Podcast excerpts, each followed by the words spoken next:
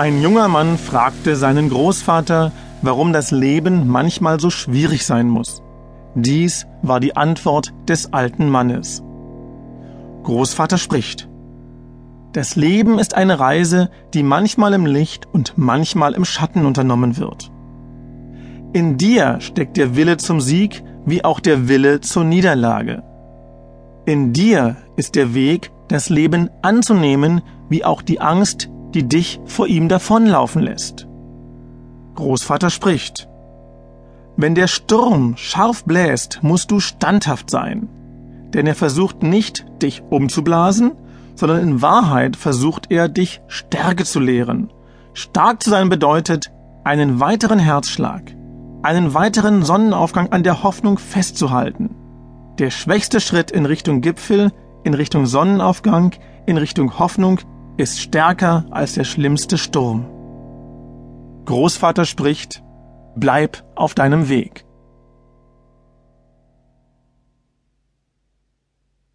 Die Frage. Vor ein paar Jahren erfuhr ein junger Mann mit Namen Jeremy, dass sein Vater, Jeremy Senior, Krebs hatte.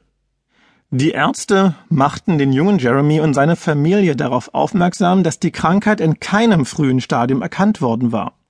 Trotzdem beteten der junge Mann und seine Familie, wie es Menschen angesichts offenkundiger Hoffnungslosigkeit häufig tun, um ein Wunder.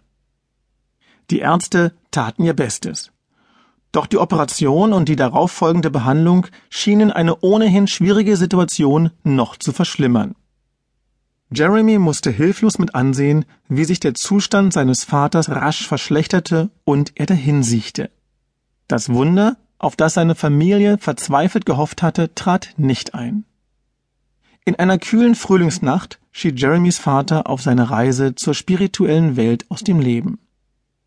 Und in den folgenden Monaten wurde der junge Mann von einem Strudel der Trauer, Verwirrung und Wut erfasst. Fragen und Gedanken über das Leben und den Tod überwältigten ihn. Als Geschichtslehrer verwandte Jeremy seine Zeit und Energien neun Monate im Jahr auf Schüler, Unterrichtsvorbereitung, das Lesen und Korrigieren von Hausarbeiten und auf einen apathischen Rektor, der sich mehr für Politik und belanglose Kleinigkeiten interessierte, als beklagenswert überholte Lehrbücher auszurangieren.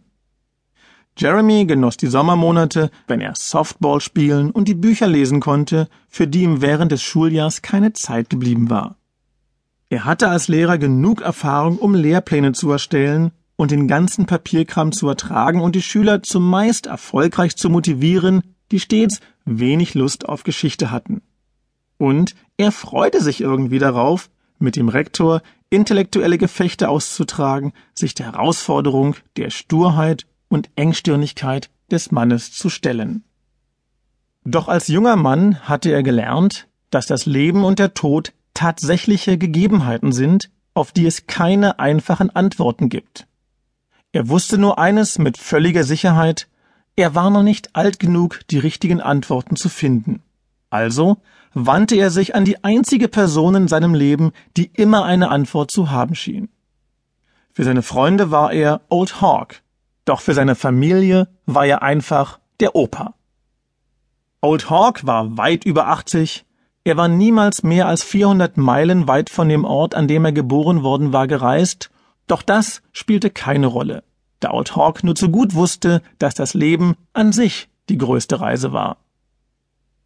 Old Hawk wusste, dass die Wege in diesem Leben Lektionen bereithalten, die reicher an Erfahrungen, Gefühlen und Spiritualität sind als die Zahl der erklommenen Hügel oder der überquerten Grenzen.